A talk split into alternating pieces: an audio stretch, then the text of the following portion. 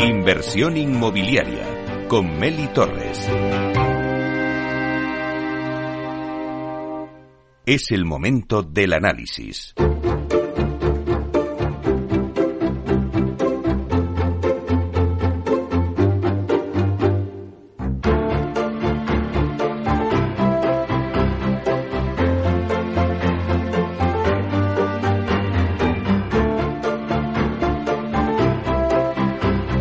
Bueno, pues analizamos el sector inmobiliario tras las elecciones del 23 de julio con José Luis Marcos, presidente de Proel, consultora inmobiliaria con 15 años de experiencia. Eh, son expertos en diseñar estrategias funcionales y personalizadas a través de un análisis exhaustivo del proyecto y de las tendencias del mercado. Su objetivo de Proel pues es que los clientes obtengan la mayor rentabilidad posible. Así que vamos a darle los buenos días. Buenos días, José Luis. Bienvenido a Inversión Inmobiliaria. Hola Luzmelia, muy buenos días y bien hallada. bueno, un placer eh, tenerte con nosotros, José Luis. Decíamos en la introducción que sois expertos en diseñar estrategias funcionales. Pero José Luis, ¿qué estrategias va a tener que adoptar el sector inmobiliario tras las elecciones generales del 23 de julio? El sector, yo te cuento, parece que ya estaba descontando una victoria de Fijo y luego derogar la ley de vivienda. No sé qué va a pasar ahora, ¿Cómo va a afectar esta situación de bloqueo de gobierno a los inversores? Sobre todo, vamos a analizarlo contigo. Cuéntanos. Bueno, desde mi humilde punto de vista, el, el hecho de que gane uno, gane otro de los partidos, tiene su importancia, implica cosas.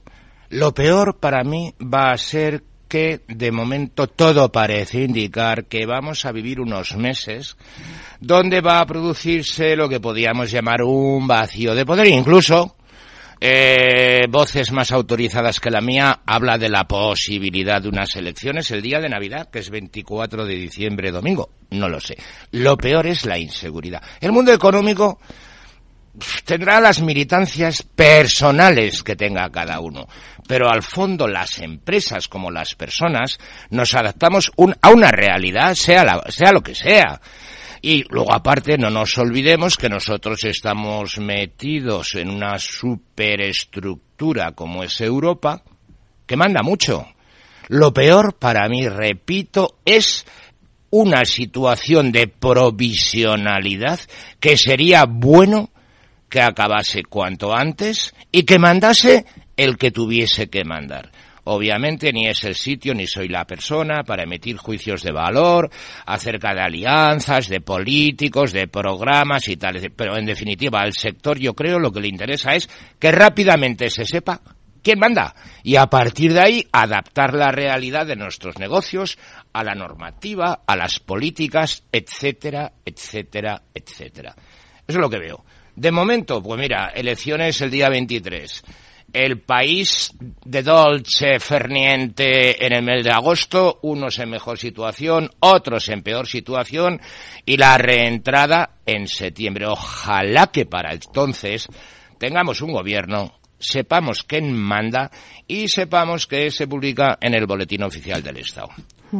Personalmente es una realidad no necesariamente preocupante, porque desde mi concepción, la capacidad que tienen nuestros políticos de interactuar en un mundo económico que se rige y manda el Banco Central, la Unión Europea, pues es limitada. A más a más, también te digo, aunque la campaña se ha hablado de todo menos de programas, no creo que difieran demasiado en lo sustancial los programas del PSOE o los programas de otro grupo. Y luego, la realidad nos indica qué es lo que podemos hacer y qué es lo que no, podemos hacer. Por ejemplo, antes de que me preguntes, digo, la ley de vivienda. Pues, te iba a preguntar, te iba a preguntar. bueno, pues la ley de vivienda, muy bien, pero todo lo que se haga constriñendo el mercado, el tiro te sale por la culata me parece justo y necesario porque en una sociedad como la española hoy nadie puede quedar atrás, pero si tú no das condiciones para que salgan pisos al mercado de alquiler, pues lo que harás es tener menos viviendas en alquiler, que determinados propietarios se retiren de la prestación de ese servicio y que haya menos producto, con lo cual el precio subirá. Es decir, no se pueden poner puertas al campo. Personalmente yo creo que lo más eh, mm, peligroso, entre comillas, para el sector que aporta esa legislación, todavía no nata, ¿no? Todavía no ha entrado en vigor, no la ha publicado el BOE, es la imposibilidad de descalificar la vivienda protegida. ¿Por qué? La vivienda protegida es o debería ser la puerta de entrada de las nuevas generaciones que empiezan a trabajar, se compran una vivienda que pueden pagar. A la vuelta de 15 años esa vivienda se descalifica, sale al mercado libre, dota de unas plusvalías que permiten cambiar a una vivienda mejor, a una vivienda más grande, a una vivienda más ergonómica. Si eso se bloquea, aquel que al principio de su andadura profesional no puede comprarse más que una vivienda protegida, con gran probabilidad se quedará allí hasta el final de, los, de sus días, no siendo la vivienda el ascensor social. El ascensor social lo aplico también a la metáfora de los sueldos. Históricamente los precios de la vivienda han subido por el ascensor, mientras que los salarios y más ahora suben por la escalera. Entonces, eso es a mí la principal amenaza. Veremos si se realiza o no. Dos, y hablando de vivienda protegida, y aquí todos tirios y troyanos. En la Comunidad de Madrid, los precios de venta de la vivienda protegida publicados por el BOCAM son del año 2008. Madre mía, yo ¿Cómo se pueden construir viviendas con unos precios a los costes del 2008, 15 años después? Es un imposible metafísico. Las promotoras grandes y pequeñas no pueden entrar a hacer vivienda protegida porque es un negocio que no tiene margen. No tiene margen, no, da pérdidas seguras. Además, una división en módulos, el A, el B, el C y el D, cada uno con un precio, cuando los costes son los mismos, y da igual que fabriques un chale en MECO, que es módulo C de vivienda protegida, que que lo fabriques en el Cañaveral, que es municipio de Madrid.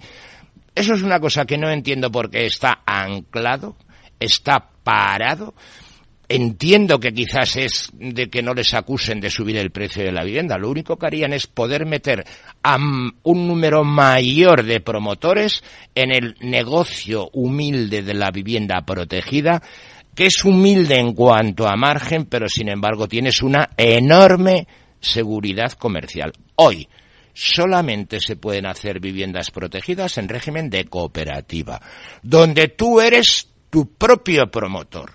Y si el proceso promotor para conseguirte tu casa da pérdidas, lo sustancias con aportaciones de capital a la cooperativa. Y claro, es lo que hay. El tema de la vivienda eh, de protección ya un tema estancado, pero que ahora precisamente en el, con el bloqueo que tenemos del gobierno va a quedar todavía eh, estancado por tiempo. Pero, ¿qué va a pasar con los inversores? Es verdad que había un informe que te comentaba antes de, de la consultora Savis que decía que se había invertido directamente en el mercado español 4.500 millones y de ahí dos terceras partes, el sector residencial es el que eh, se había llevado la mayor parte, ¿no? Junto con el hotelero. Está claro que la vivienda, por lo que estamos viendo, es un activo interesante para el inversor. Pero ¿cómo está quedando ahora mismo la radiografía del inversor? Ahora mismo, con el tema que tenemos de bloqueo eh, de gobierno, ¿los inversores siguen apostando por vivienda y por España? ¿Sabes lo que pasa? Que el, el volumen de viviendas que se fabrica en España al año está entre los 106.000 y los 110.000 viviendas año, para una demanda de usuario final de 150.000 viviendas. Es decir, la presión de la demanda es muy superior a la oferta.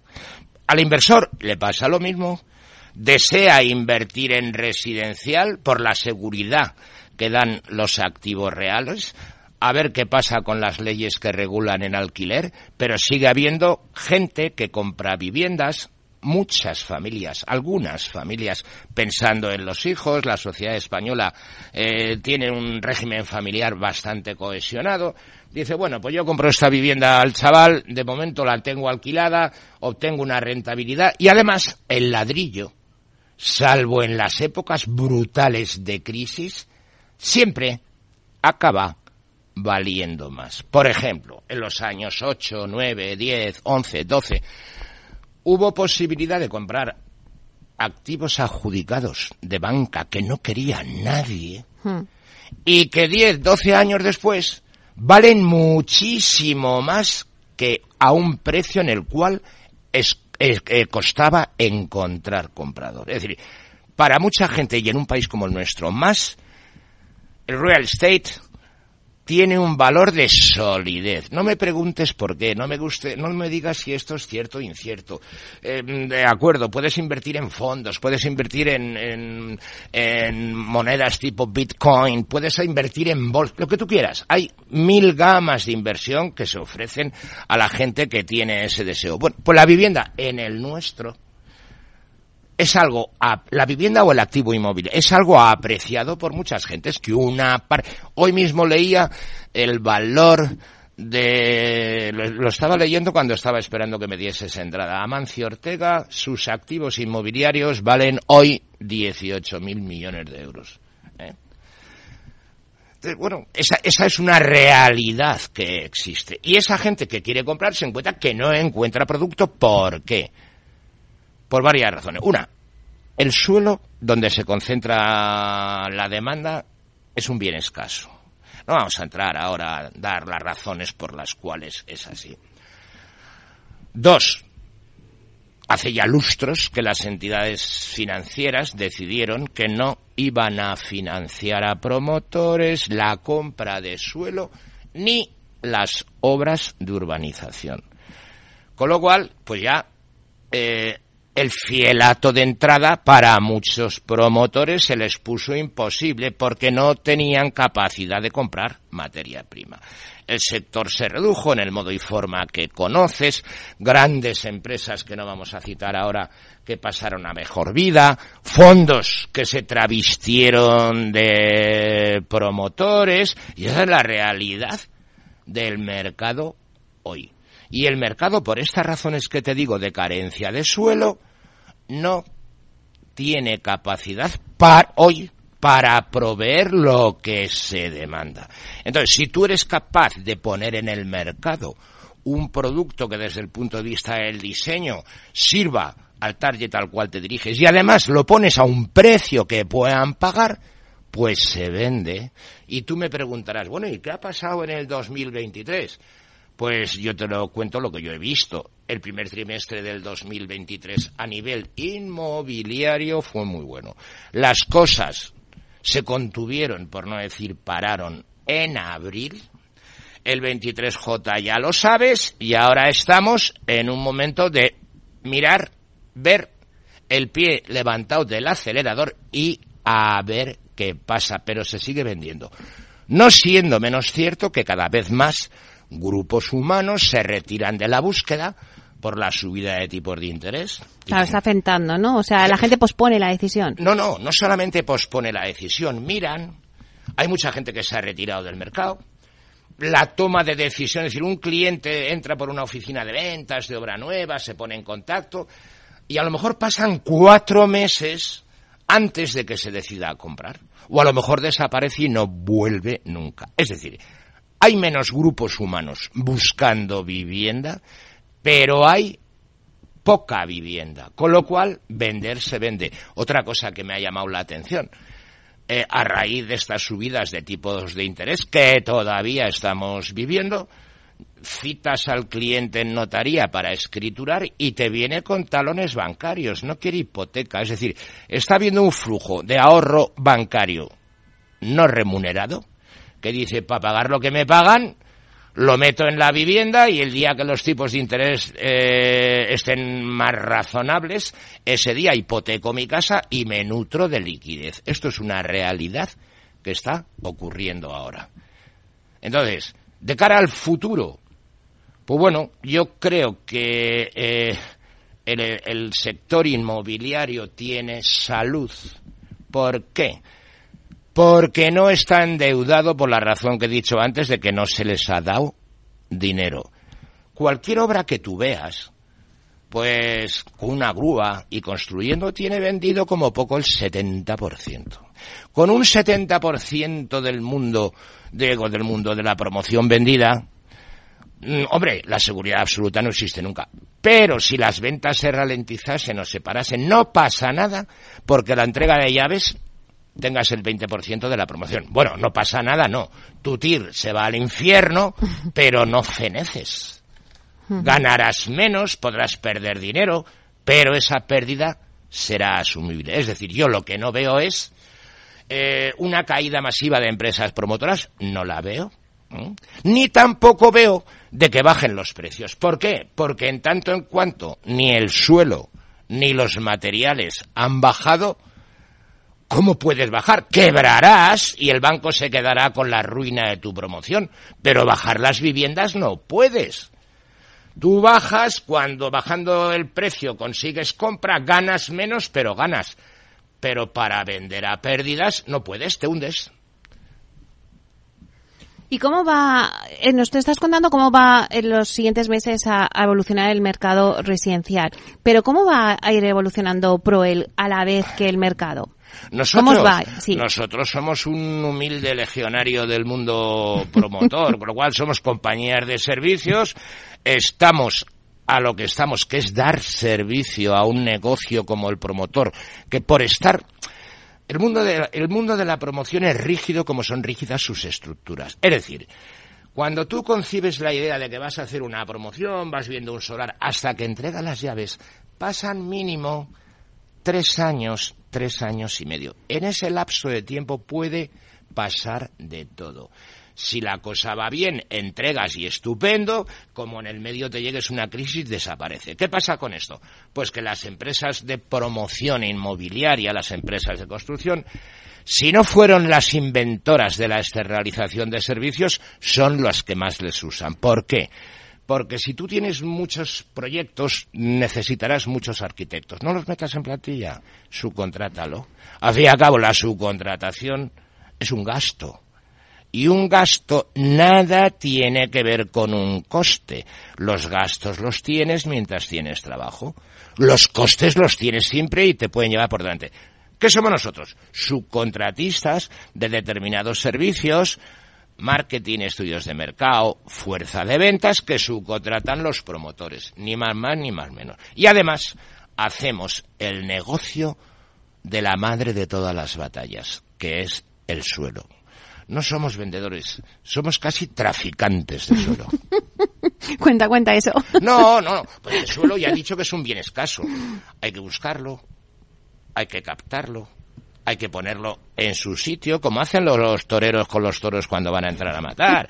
Un suelo despendolado de precio no tiene salida. ¿Hay suelo? ¿Hay suelo en Madrid, José Luis? No.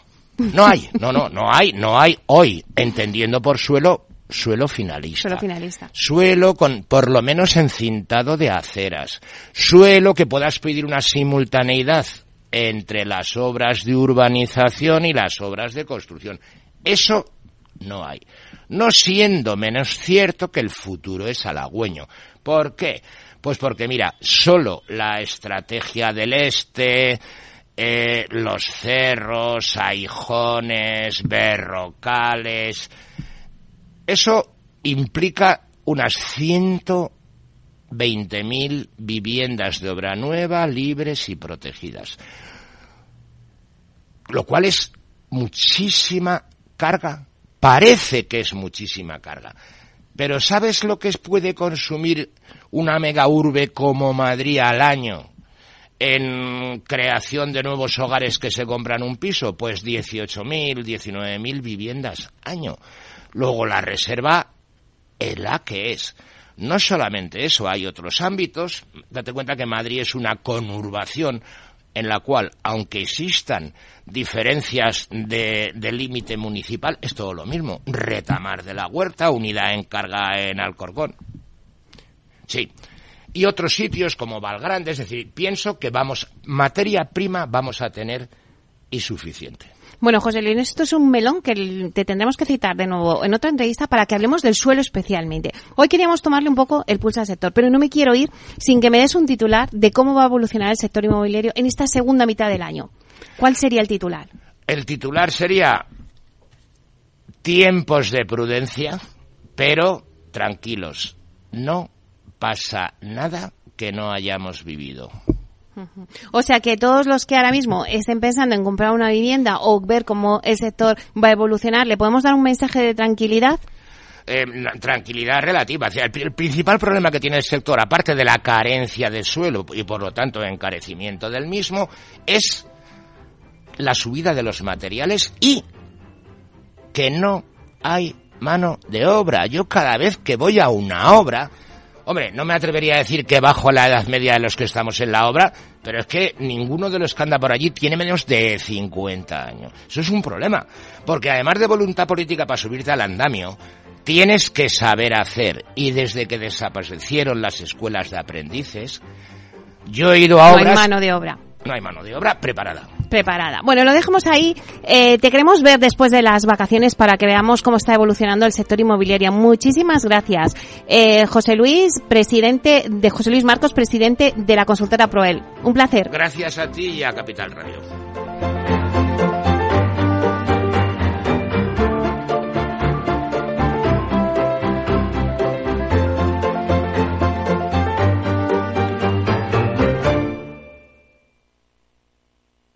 En Renta 4 Banco tenemos un plan que suena así de bien. En 2025 queremos acercar la inversión al 7% de la población activa. Si esto te ha sonado bien, entra en renta4banco.com y descubre el resto de objetivos de nuestro plan de sostenibilidad. Un compromiso continuo con la sociedad y el medio ambiente. Renta 4 Banco. Más rentable. Más sostenible. ¿Te acuerdas de los gastos que pagaste cuando firmaste tu hipoteca? ¿Te cobraron tasación o notario? Si es así, debes saber que esta cláusula es abusiva y puedes reclamar su devolución. No pierdas el tiempo. Llámanos al 926 48 20 o entra en arriagaasociados.com. Arriaga Asociados. Hagámoslo fácil. Capital Radio, Madrid, 103.2 FM.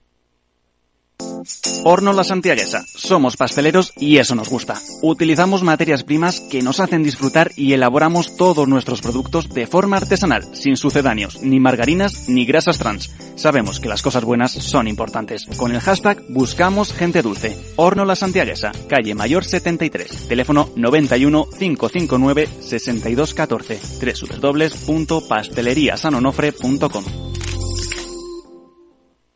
Disfruta de la mejor cocina gallega en Montes de Galicia. Todo un clásico moderno en el barrio de Salamanca. Disfruta de la variada dieta atlántica, de las mejores carnes y pescados tratados con respeto y transparencia y regados con una de las mejores bodegas de la zona. En grupo, en familia o en pareja, Montes de Galicia te ofrece el espacio perfecto en cada ocasión. ¿Sabes cuál es el mejor dial para escuchar Capital Radio? Tu móvil. Ya tienes disponibles las versiones de iOS y Android de Capital Radio.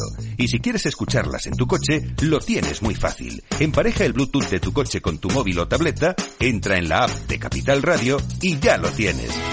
Escucha Capital Radio en digital. Y si te preguntan qué escuchas, no lo dudes.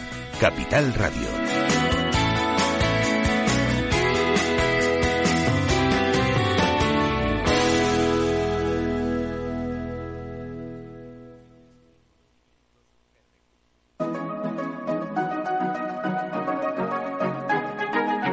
Los sábados a la una de la tarde, Capital Radio se adentra en el mundo de la solidaridad y el emprendimiento social. Presentado por Federico Quevedo, llega un espacio abierto a la cultura del bien. Compromiso humano en Capital Radio.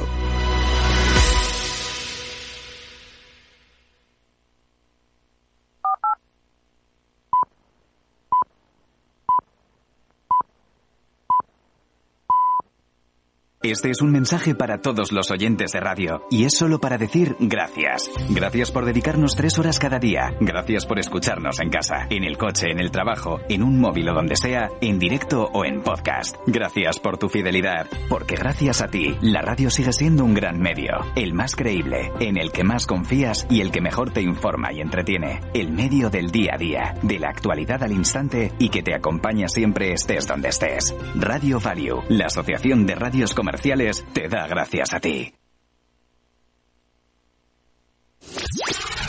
Capital Radio, la genuina radio económica. Siente la economía.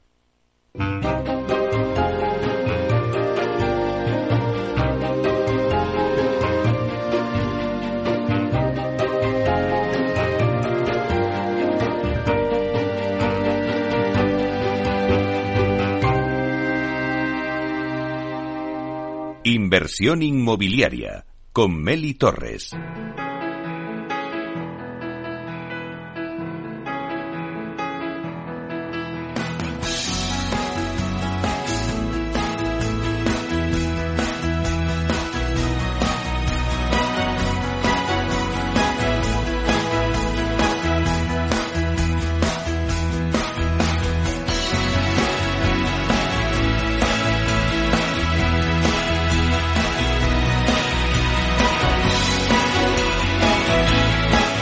Bueno, pues hoy volvemos con la sección de Camino al Trabajo en Inversión Inmobiliaria que cada mes nos acompaña para conocer las calles, plazas y edificios más emblemáticos de Madrid, porque no todo va a ser claves para invertir en el sector inmobiliario. Como os he dicho siempre, nos hemos propuesto este año también crear cultura inmobiliaria para nuestros oyentes. Y en esta sección de Camino al Trabajo con Ignacio Ortiz de Andrés, que es director de Research de Activo Real Estate, compartimos la belleza de nuestras calles y edificios de Madrid. Así que vamos a darle la bienvenida. Buenos días, Ignacio, y bienvenido a Inversión Inmobiliaria. Buenos días, Meli, y a todos los oyentes. Bueno, eh, la verdad es que es una maravilla tener esta sección de Camino al Trabajo. La estamos haciendo aquí en directo desde los estudios de Capital Radio. Es verdad que estamos a finales de mes, pero aquí seguimos, ¿eh? Aquí seguimos en directo. Bueno, Ignacia, a ver, ya hemos caminado junto con nuestros oyentes por la Plaza de España. Luego hemos ido a la Puerta de Alcalá, también hemos ido a la Puerta del Sol eh, con nuestro querido amigo el arquitecto Julio Touza, que además podéis buscar todos los podcasts, eh, los oyentes los tenemos y los vídeos en YouTube hay subidos, así que los podéis ver cuando queráis. Pero hoy nos vamos a otro lugar singular de Madrid y además de nombre extraño, Ignacio. ¿Dónde vamos hoy a dar el paseo? Efectivamente, Meli, un nombre muy extraño y tanto que es un acrónimo que, que, me lo tengo apuntado porque es difícil memorizarlo. Nos vamos a AZCA, al entorno de nuevos ministerios.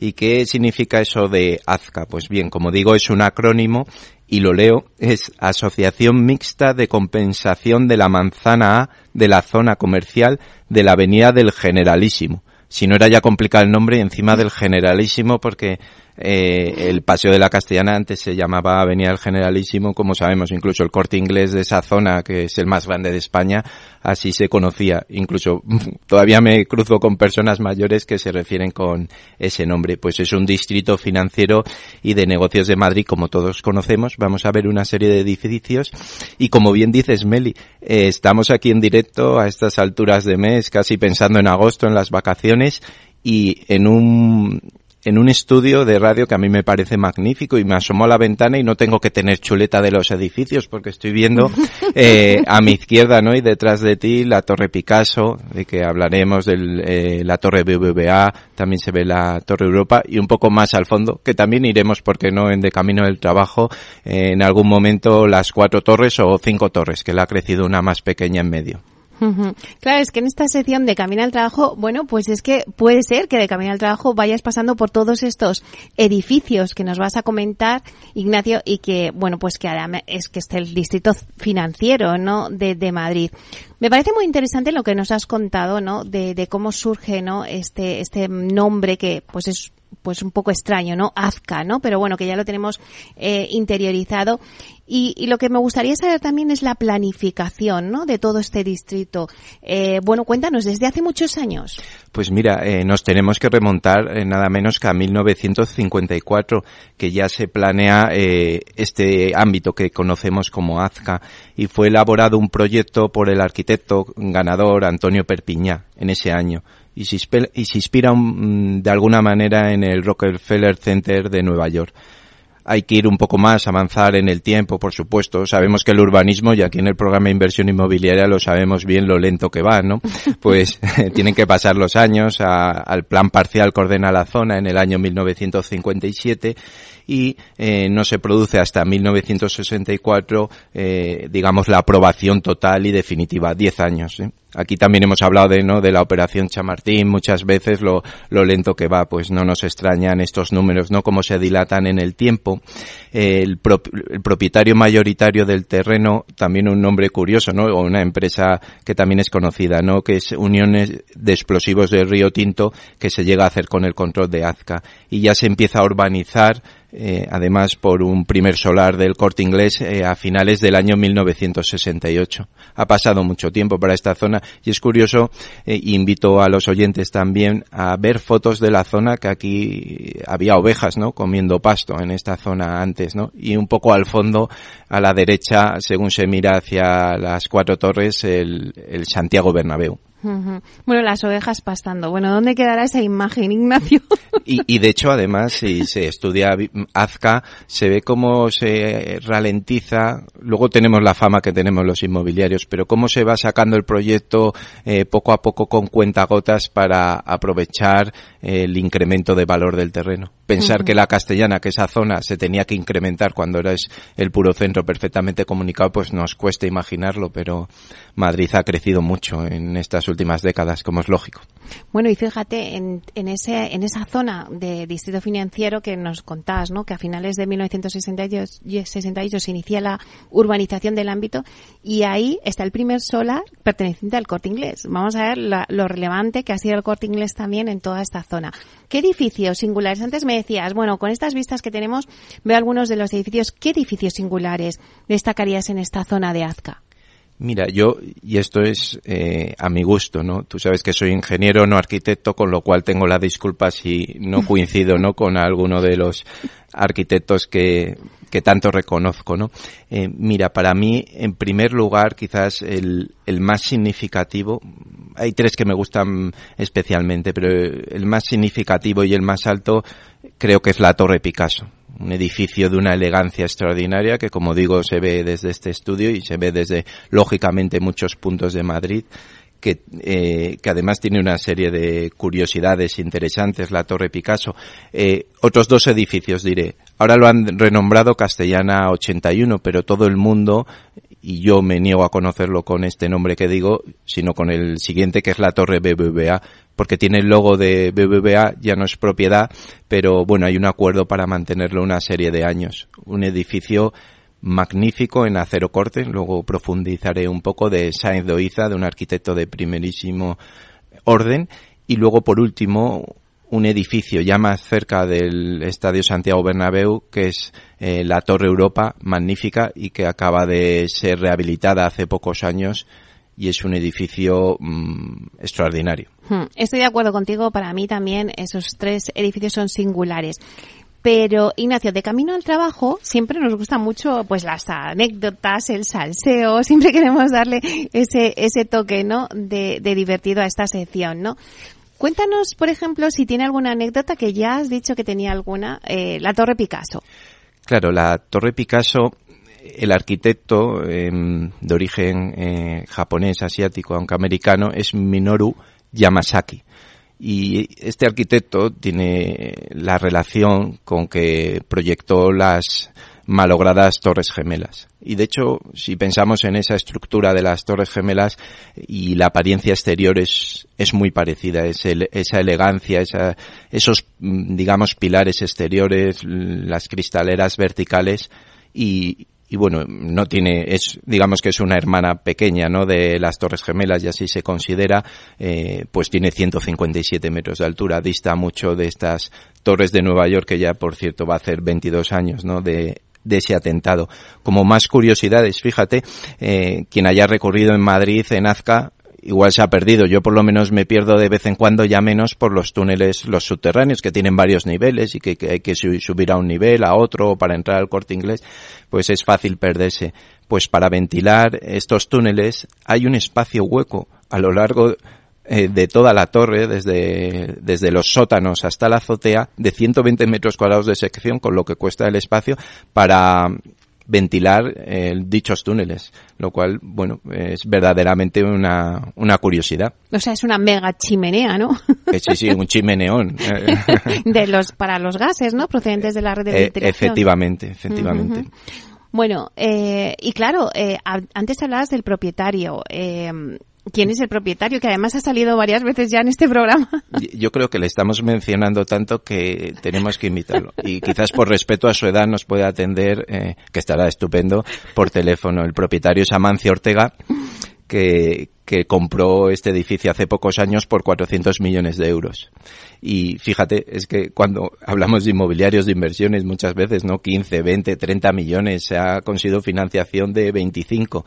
Amancio Ortega se mueven otros números, eh, multiplicados por 10 o por 15, ¿no? 400, 500 millones, las operaciones, ¿no? Que protagoniza, pues, en Estados Unidos o en Inglaterra, en Londres, por ejemplo, ¿no? Ejemplos significativos, o en Madrid. Son edificios, pues, que de ese orden, ¿no? Y él sabe dónde él invierte en lo seguro, ¿no? Es como un señor que invierte en el inmobiliario seguro, pero a otra escala que los pequeños ahorradores. Todo es importante. Pues efectivamente Amancio Ortega es también eh, protagonista en esta zona, en Azca, y de una torre tan singular como es la Torre Picasso. El propietario de Torre Picasso. Bueno, la verdad es que está en otra liga, ¿no? Pero volviendo a las anécdotas, eh, cuéntanos alguna más, pues por ejemplo de Torre del BVA, que ahora se llama Castellana 81, pero a mí también me gusta llamar la Torre del BVA. Mira, a mí, si me gusta la Torre Picasso y digo que es la más singular y también por altura, la Torre BBVA con 102 metros me parece una belleza extraordinaria. Es del arquitecto, como decía al principio, de Sainz de Oiza, para que también eh, se sitúen nuestros oyentes. Es el protagonista de edificios o el arquitecto em, que diseñó las Torres Blancas en Avenida América, un edificio brutalista de hormigón que bueno, están más bien negras que blancas, pero eso es otra cuestión que nos llevaría pues para otro programa. Y un arquitecto, como digo, de, de, primer orden y que aquí hace un edificio en acero corten, que dije que lo iba a explicar, el acero corten está sometido, digamos, a un tratamiento de oxidación y luego de y luego de posterior para que no se siga oxidando y se digamos que se deforme o se dañe la estructura o la fachada y tiene una extraordinaria belleza y unos matices ante la luz mm, muy, muy, muy llamativos. Y qué curiosidad tiene este edificio que además está en el primer frente, nuevos ministerios delante del corte inglés.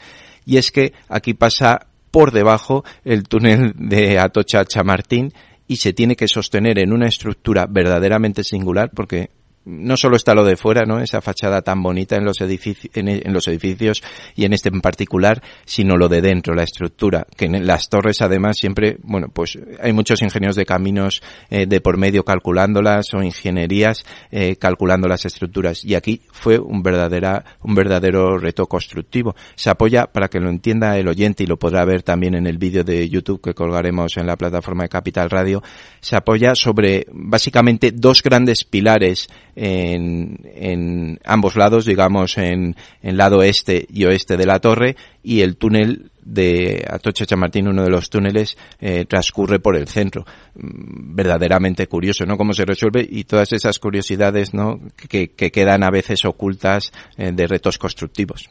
Joder, súper curioso. Eh, los que nos estén escuchando, merece la pena que os metáis en el vídeo que colgamos en YouTube sobre, eh, bueno, pues nuestra charla hoy de camino al trabajo y lo veréis cómo se sujetan por esos dos pilares porque hay una foto muy relevante. Eh, oye, Ignacio, una anécdota que también es muy curiosa, cuéntanosla, es la del Teatro de la Ópera. Mira, Y hace poco con Caminos Madrid, que tenemos el, con la demarcación de caminos, tenemos aquí en Almagro, eh, tenemos el colegio al lado, ¿no? Eh, organizamos una charla y un paseo por varias plazas.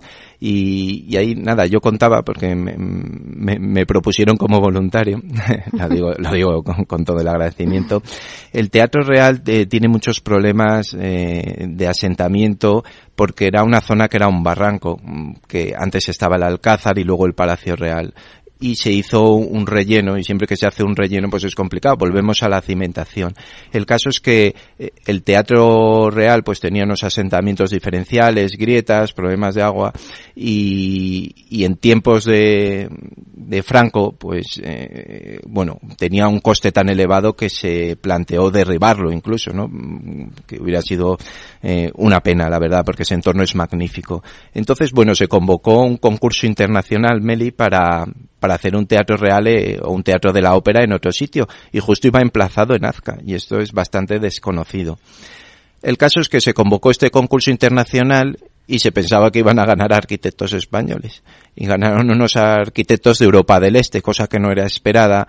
Y entonces quien estaba al mando pensó que eso era ya eh, una Europa del Este tan próxima al comunismo que no podía ser un proyecto, eh, digamos, de orden de unos comunistas. Fijémonos hasta qué punto, ¿no? Y entonces empezó a dar largas, a indemnizar este, a este proyecto ganador para no hacerlo y se decidió repararlo. El Teatro Real y bueno, todavía está con obras y se ve, pueden ver carteles de obras de, y además desde el punto de vista estructural. Y por eso no está el Teatro de la Ópera aquí, porque no convenció a quien entonces estaba al mando. Bueno, pues es curiosa también esa anécdota, no la conocíamos. Bueno, y es que en esta zona hasta hemos tenido un incendio, eh, la verdad es que fue un incendio importante. Efectivamente, y me acuerdo perfectamente, bueno, de la fecha la he tenido que repasar, me acuerdo perfectamente de verlo, quiero decir, fue en la madrugada del 12 al 13 de febrero de 2005 y bueno, pude subir a la azotea de casa de mis padres, que no queda lejos el edificio, y era una imagen muy impresionante. Y además el Windsor, que era propiedad de la familia Reizábal, eh, bueno, propietarios de toda una serie eh, de edificios importantes, eh, promotores y, e inversores, digamos, de, del cine también, bueno, pues eh, era propiedad y como, como iba a decir, lo iban a, lo estaban rehabilitando, habían invertido varios eh, millones de euros hasta ese momento y bueno, tuvo este percance de un incendio que luego dio lugar a, a otro edificio que es el, el Titania. No sé si lo situamos. Eh, eh, ya, tengo la foto para que quien lo vea en YouTube, que forma parte del corte inglés. A mí particularmente, y como digo que me siento libre para opinar, a mí no, no me convence mucho el resultado de este cristal un poco yendo hacia un color esmeralda. Me parece demasiado llamativo. Pero bueno, Estoy seguro que hay gente que le gusta mucho cómo resuelve la esquina aquí del corte inglés, que del corte inglés también se podría hablar bastante, ¿no? Y cómo se ha reformado Meli últimamente y el enfoque que tiene al lujo con, bueno, pues las mejores marcas y yo veo autobuses de asiáticos a veces que llegan por ahí a comprar a comprar productos de lujo. Claro, se ha impulsado. Pero además es que este incendio eh, nos trae otra otra anécdota eh, también curiosa porque se dio una subasta astronómica eh, por la oferta que se hizo del inmueble. Bueno, esto tenemos que irnos a... Mira, ahora recientemente que están tan de moda los mercadillos navideños, aquí se emplaza uno que es en el parking de Adif, que está justo delante del corte inglés de la Castellana, donde nuevos ministerios bueno, pues ahí se hace un mercadillo navideño, es un aparcamiento, no tiene ningún interés desde el punto de vista lógicamente arquitectónico, pero sí del espacio. Entonces decide en 2014 subastarlo a DIF. Y claro, bueno, ahí estaba al frente del corte inglés Dimas Jimeno, que ya no está, y ahora está con, bueno, pues las cadenas estas WOP, que van a abrir una, en un corte inglés recientemente cerrado en Ayala con Serrano. Y bueno, pues lo sacan a subasta y se presentan varias eh, empresas, ¿no? Para intentar ganarlo. La segunda, para la segunda oferta, porque es subasta pública, fue por 77 millones de euros. Bien, eh, la tercera eh, también estaba Priconsa, ¿no? Por 62 millones de euros. Priconsa, quienes nos escuchan muchos sabrán que es una gran promotora madrileña con más de 75 años de historia, si no me confundo. Pues el primero, por delante de esos 77 millones de euros y produce vértigo, ofertó el corte inglés 136 millones de euros, que se, que claro, toda esa, claro, prácticamente, y toda esa oferta se queda en nada. Cuando abrieron los sobres, bueno, eh, atestiguaban los responsables que no habían visto una cosa igual de tanta diferencia. Normalmente van más igualadas las ofertas, tanto de obra pública como por un edificio. Y eso era por el interés del corte inglés y de Dimas Jimeno de hacerse con, un, un activo tan interesante porque tiene, bueno, una edificabilidad para un edificio no muy alto, eh, de tres plantas y cuatro sótanos, pero verdaderamente estratégica para el corte inglés de Castellana. Yo creo que ahí caería alguna bronca a alguien, ¿no? Por, eh, por pagar el doble de la siguiente, pero bueno. Bueno, el caso es que ahí está y forma parte de la historia, ¿no? De, de este, de Azca, ¿no? De este distrito financiero. Háblanos un poquito, Ignacio, del futuro de Azca. Hay en ciernes un plan, ¿no? Efectivamente, eh, y dentro de ese futuro de Azca, por no salir tampoco de lo anterior, evidentemente estará lo que promueva el edificio que promueva el corte inglés en este suelo que pago tan caro, ¿no? Claro. Hay un proyecto que la verdad que es ingenioso el nombre, eh, estamos con, con Azca, que es complicado ver ese acrónimo, pero el proyecto para rehabilitar esta zona se llama Renazca que es más fácil de comprender, ¿no? Está, es muy adecuado. Ha habido un concurso Meli eh, donde se han presentado varios estudios de arquitectura y bueno, yo destacaría, eh, han ganado varios, ¿no? Mm, para hacer un proyecto conjunto eh, y unas ideas conjuntas y yo destacaría, como digo, el de, por también ser eh, español, el B720 de Fermín Vázquez, que, bueno, es eh, español, como digo, es un proyectista que también eh, ha trabajado, por ejemplo, en Valencia y, bueno, yo en otros proyectos también, desde el punto de vista residencial, con mi experiencia o trabajo también puedo ver su actividad. Y bueno, em, pensemos un poco en Azca, Meli, y aquí hasta podemos tener un diálogo. Eh, tiene una problemática para mí fundamental. Puede tener varias y tiene varios retos. Para mí es lo que la problemática a la que primero me refiero es en el entorno de la calle Orense. ¿Y por qué? Porque aquí hay toda una serie de bajos que luego desde el punto de vista de la seguridad, del tránsito del peatón, pues crea, mm, tiene bastantes dificultades. Si me permite, si me permites, quiero hacerle un paralelismo que tiene, salvando muchas distancias con el edificio Galaxia, que otro día podemos hablar de él en Moncloa, que también tiene muchos bajos y se, y se ha degradado, ¿no? Y son unos pisos de primerísimo nivel, igual que en Orense hay unos, unos pisos o edificios también de oficinas, eh, muy buenos y muy singulares. Todo esto aquí se ha producido, Meli, una degradación importante y Renazca también persigue eh, recuperar esta zona. Hay ciertas discotecas, eh, bueno, con actividad nocturna, ha habido alguna serie de delitos también eh, eh, relacionados con el ocio nocturno. Se ha instalado incluso una comisaría. Tú cuando en Madrid veas que se instala una comisaría así de repente, malo, por, por algo es, ¿no? Yo paseando hace poco por el centro, ¿no? Pues en la calle Montera, una comisaría, todos sabemos por qué, y la verdad que la zona ha mejorado mucho. Eh, o en la Plaza de la Luna, por ejemplo, porque hay una comisaría en el entorno, en las, mm, los laterales de la Gran Vía. Pues aquí ya es algo sintomático y hay eh, un proyecto no solo para recuperar todas estas eh, zonas de pasadizos, eh, para iluminarlos, para abrir huecos, sino también, en, por supuesto, en el entorno de la Torre Picasso, que ocupa, digamos, el centro estratégico de Azca, de hacer un proyecto de una zona verde central, de hacer, bueno, pues también una, un camino de agua, unas láminas de agua, una especie de bosque, favorecer también la entrada por el Paseo de la Castellana a este a esta zona de verde que comento. Mm, bueno, pues una actuación, una lluvia de ideas eh, para poner, em, bueno, crear mayor valor en una zona tan interesante y donde el eurometro cuadrado de las oficinas, que tanto nos gusta hablar también de valores, supera, por ejemplo, para que eh, nuestros oyentes se sitúen eh, al de las cuatro torres, que también es muy singular, pero evidentemente Azca y Renazca está mucho mejor situado, entre comillas, ¿no? Desde un punto de vista de transporte, cercanías, Raimundo Fernández Villaverde, Castellana, que las cuatro torres que también está bien, pero en una zona más extrema. O sea que también se pretende hacer un poco una actuación muy similar, ¿no? Eh, a la de las galerías de la calle Orense, donde, según lo que estás diciendo, pues se introduce un poco vegetación, luz natural, con espacios que actualmente, pues bueno, pues con esas galerías que hablábamos, pues están sombríos, ¿no? Inconexos y ahora se le va a dar más luz.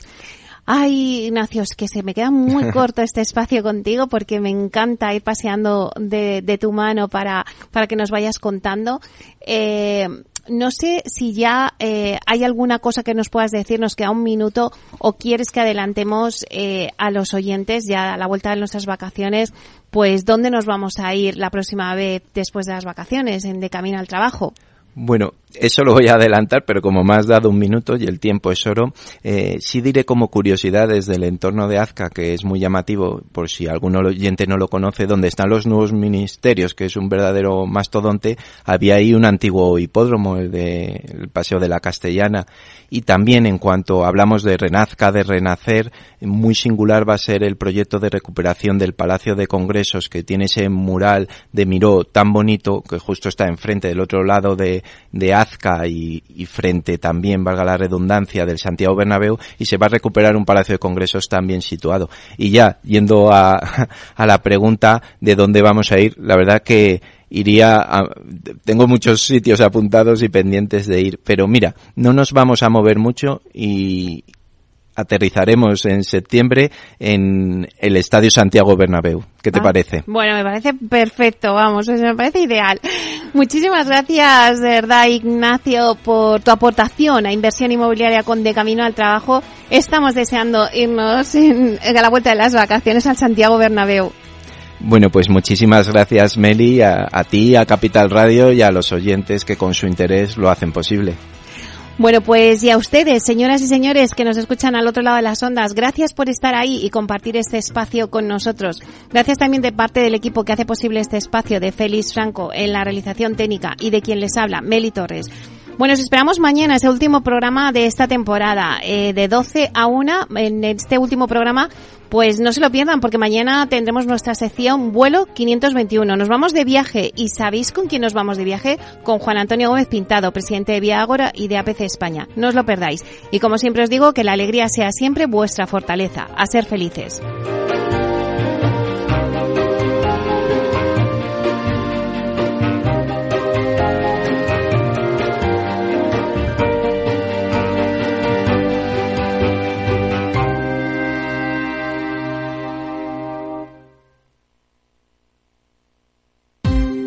Ya no estamos en la era de la información, estamos en la era de la gestión de los datos y de la inteligencia artificial.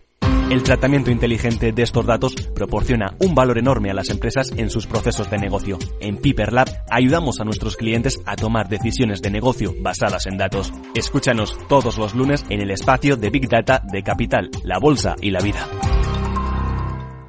¿Qué es ir más allá?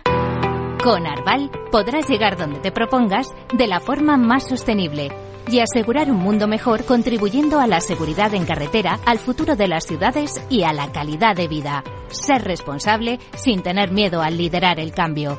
Arval, la transición energética arranca aquí. Más información en arval.es.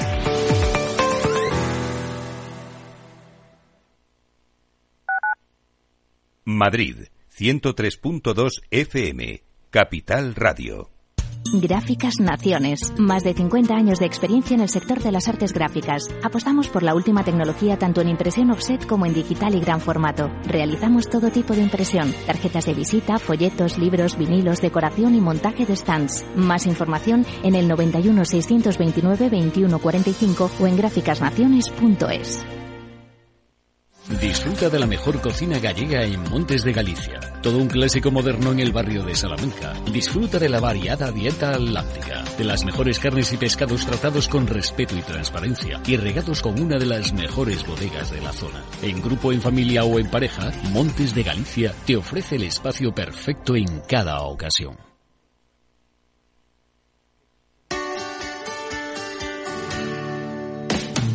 Aquí, en Capital Radio, está el programa más divertido y de mayor influencia en el mundo del capital humano. Todos los viernes a la una de la tarde, únete a Humanos en la Oficina, presentado y dirigido por el speaker internacional Miguel Ángel Pérez Laguna. Un programa donde el talento es protagonista en un formato innovador e irresistible que ya se escucha en 13 países. No te lo pierdas.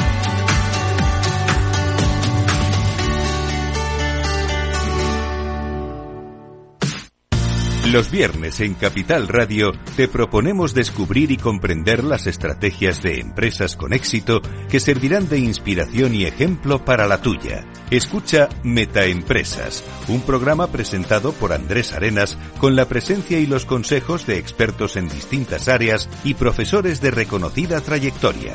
Todos los viernes a las siete y media de la tarde, Metaempresas, Capital Radio.